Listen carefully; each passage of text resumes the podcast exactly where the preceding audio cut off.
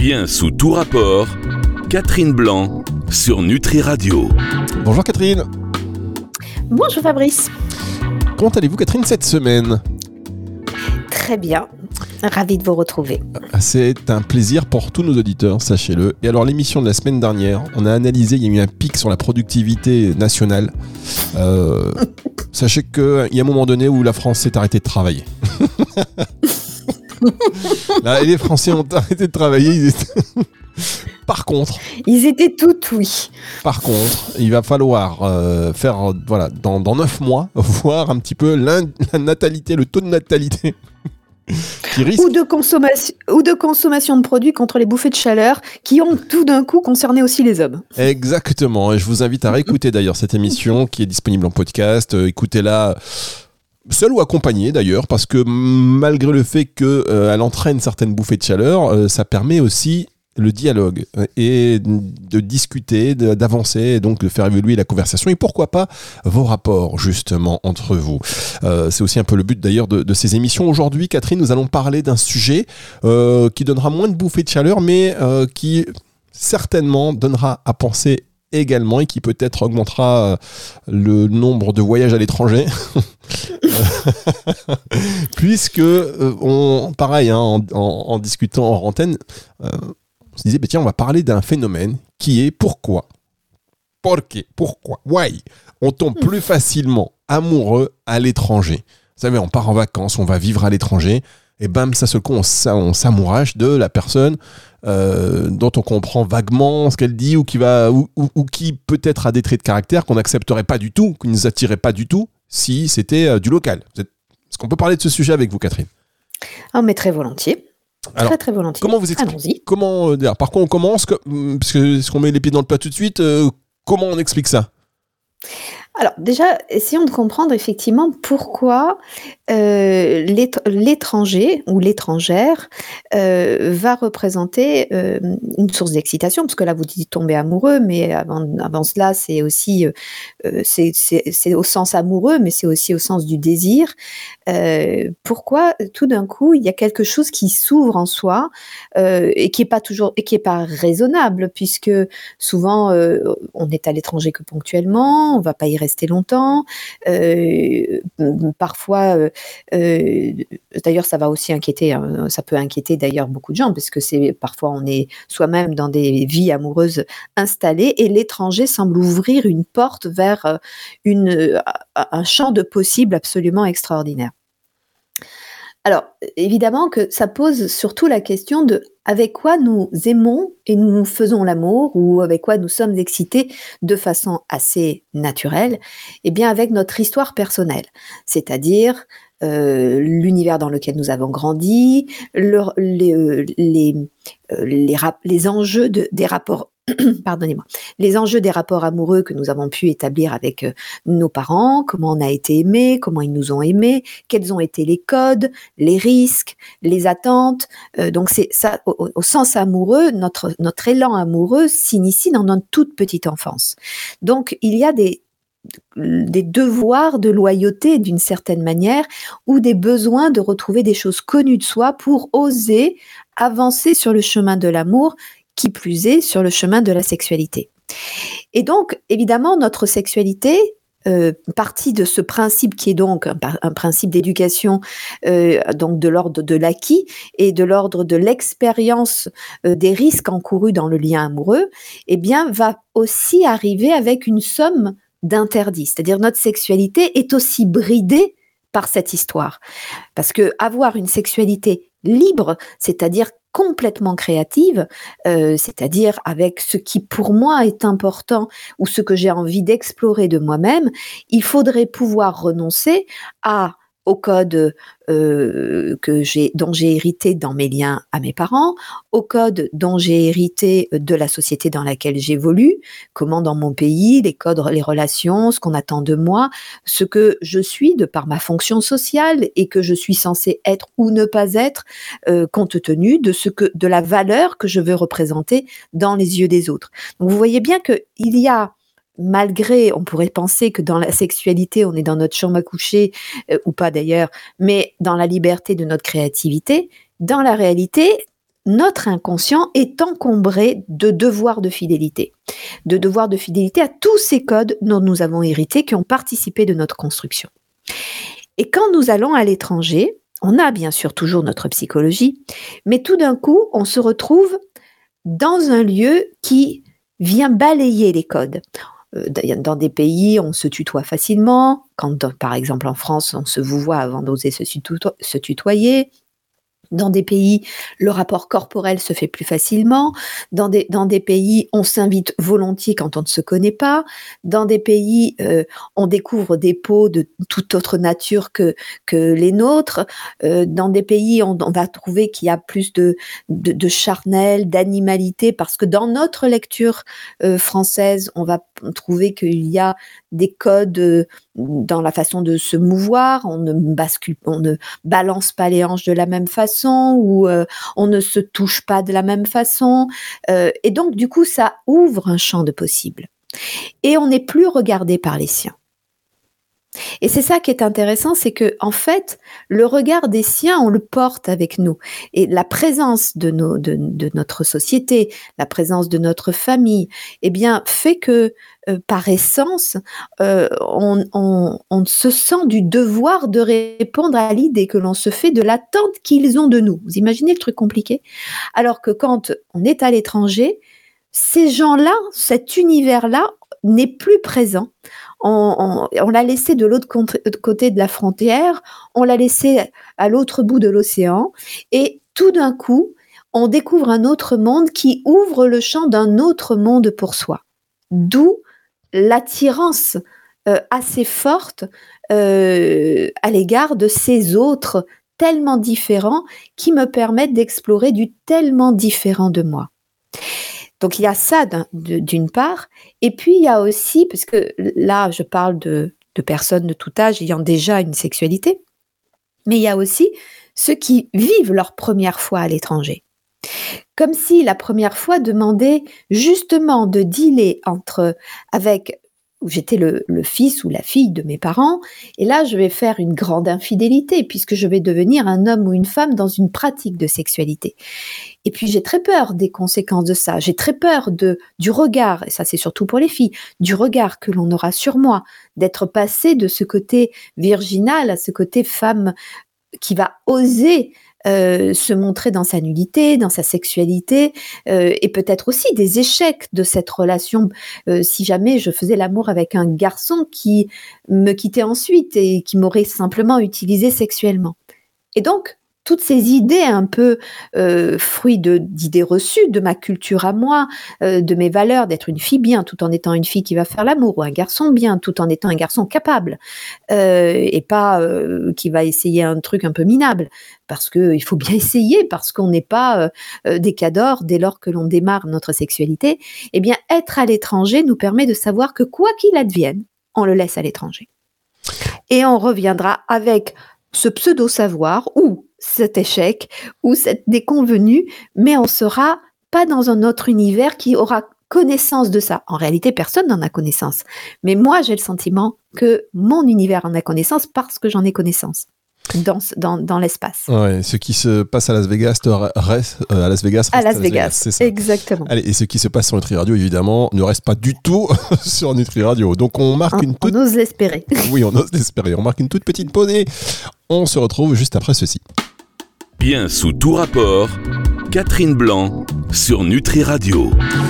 Catherine Blanc sur Nutri Radio, quel plaisir de vous avoir Catherine. Et aujourd'hui le sujet du jour, on pourrait dire euh, amour sans frontières, pourquoi le cœur bat plus fort à l'étranger?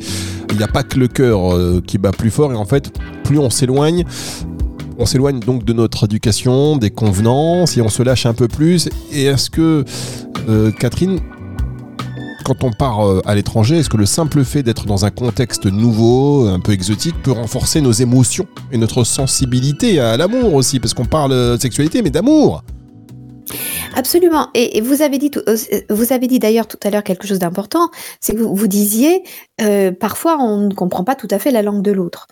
Et, ça, ça décuple le fait de se comprendre corporellement. Parce que justement, on n'est plus encombré de dialoguer. Euh, on parle avec les mots qui nous viennent, qui sont en général, j'allais dire bas de gamme, puisqu'on n'a pas euh, la richesse euh, et la finesse de, de, de, de notre verbe, voire on l'a pas du tout. Et du coup, ce n'est plus que le langage du corps qui va agir, ce qui va évidemment obliger à décupler notre compétence. Donc, on change de langage, on passe d'un langage verbal à un langage corporel et on change si j'ose dire, on lâche notre langue pour notre langue, qui sera peut-être plus active. Euh, oui, on lâche notre langue pour une autre langue beaucoup plus active, évidemment. Par exemple. Euh, par exemple, oui, voilà.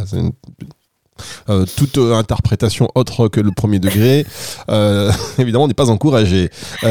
donc, plusieurs facteurs, vous avez dit, peuvent influencer notre propension à tomber amoureux, à notre sexualité. Donc, il y a déjà les odeurs vous l'avez mentionné un peu, le toucher, euh, et puis un certain lâcher prise. Alors que là, enfin, on se dit, allez, euh, je vais donc pas être jugé, je lâche plus facilement prise.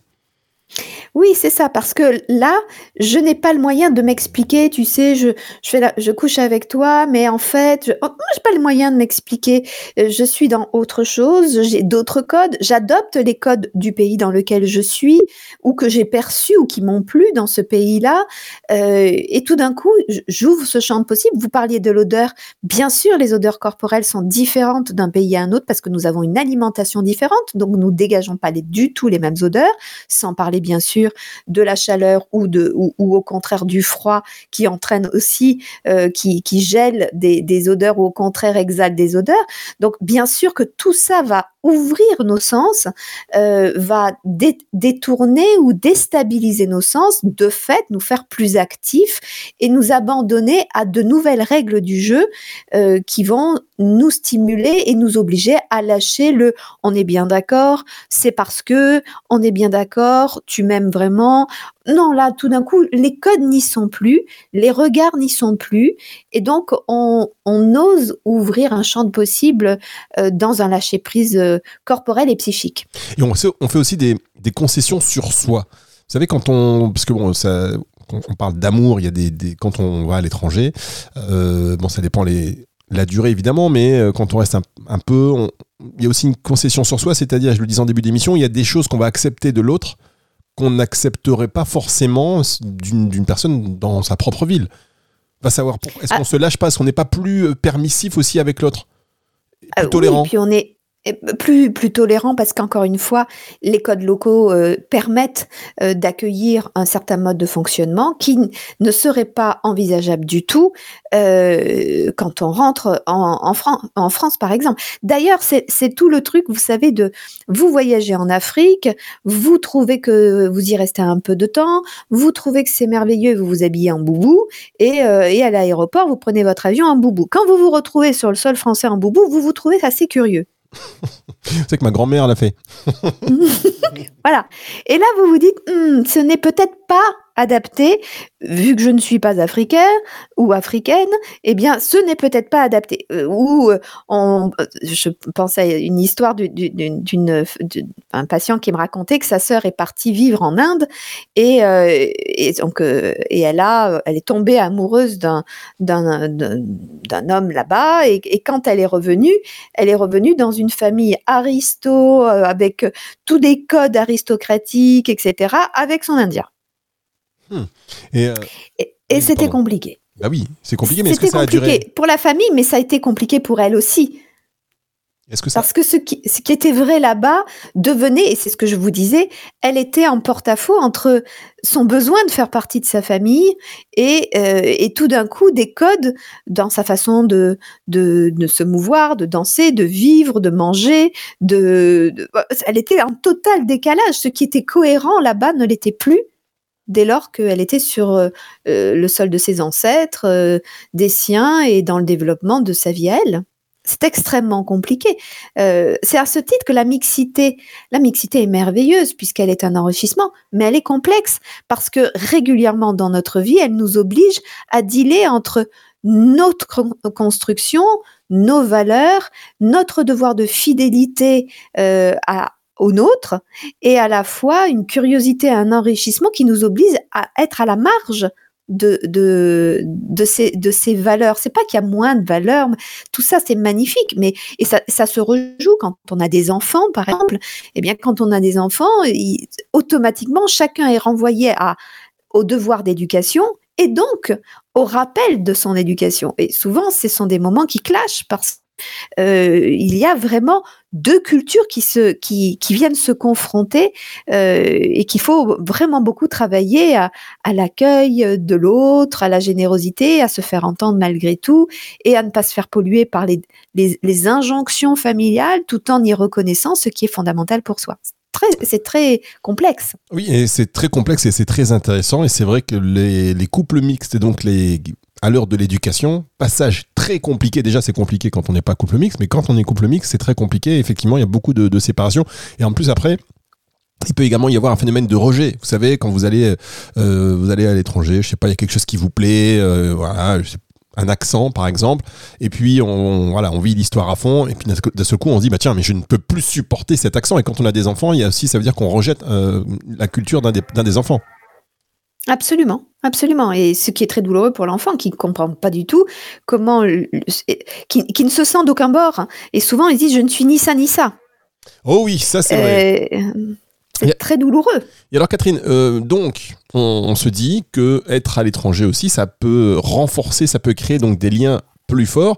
Et est-ce que, pour parler des couples qui sont parfois en difficulté après X années de, vie commune, etc., est-ce que se dire de changer d'environnement, d'aller peut-être vivre à l'étranger ou de partir dans un voyage, est-ce que ça, ça pourrait, c'est quelque chose qui, servirait de thérapie, qui pourrait renforcer un peu à nouveau les liens d'un couple?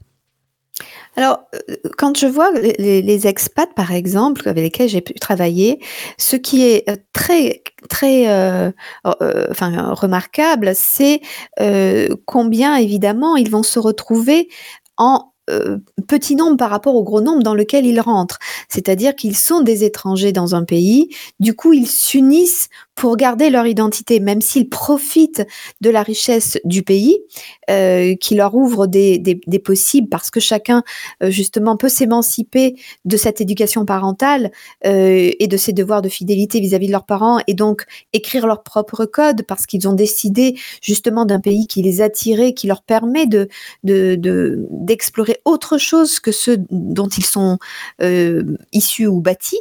Mais quand ils arrivent dans ce pays, quand bien même il est très séduisant, prenons, euh, je sais pas, on arrive au Japon, on arrive en Chine, euh, ou, aux États-Unis, ou, ou en Afrique, etc. Il n'empêche que dans le pays, on sait très bien qu'on n'est ni japonais, ni chinois, ni africain, ni etc., ni américain. Donc il y a des moments où on va aimer se retrouver euh, dans son pays à soi dès lors qu'on rentre chez soi, en quelque sorte. Même si on s'est nourri de cette culture, même si on se laisse imprégner par cette culture. Et donc souvent, le couple euh, va se retrouver particulièrement uni parce que euh, ils ont un trésor que le pays n'offre pas, qui est cette, qui sont ses racines.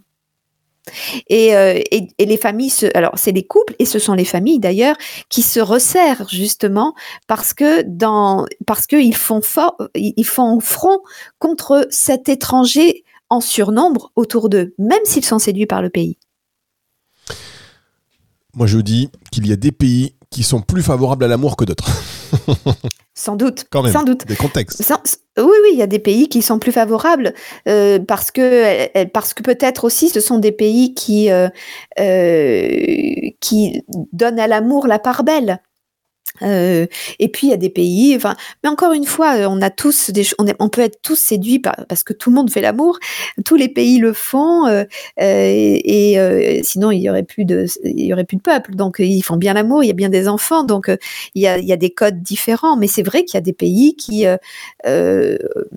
en ont la réputation. Ça ne veut pas dire que c'est suivi de fait. Hein. Je vous signale que les Français, nous sommes réputés dans le monde entier euh, comme étant les, les premiers euh, sur euh, les sur euh, ayant la médaille du romantisme, la médaille de de de la de, de l'amour, d'être des la médaille d'être des bons coups. Mais tout ça n'est que légende. Mais non, on a tout, fabriqué par le cinéma pas du tout. Vous savez, c'est très avéré. Il y a des études euh, très clair là-dessus.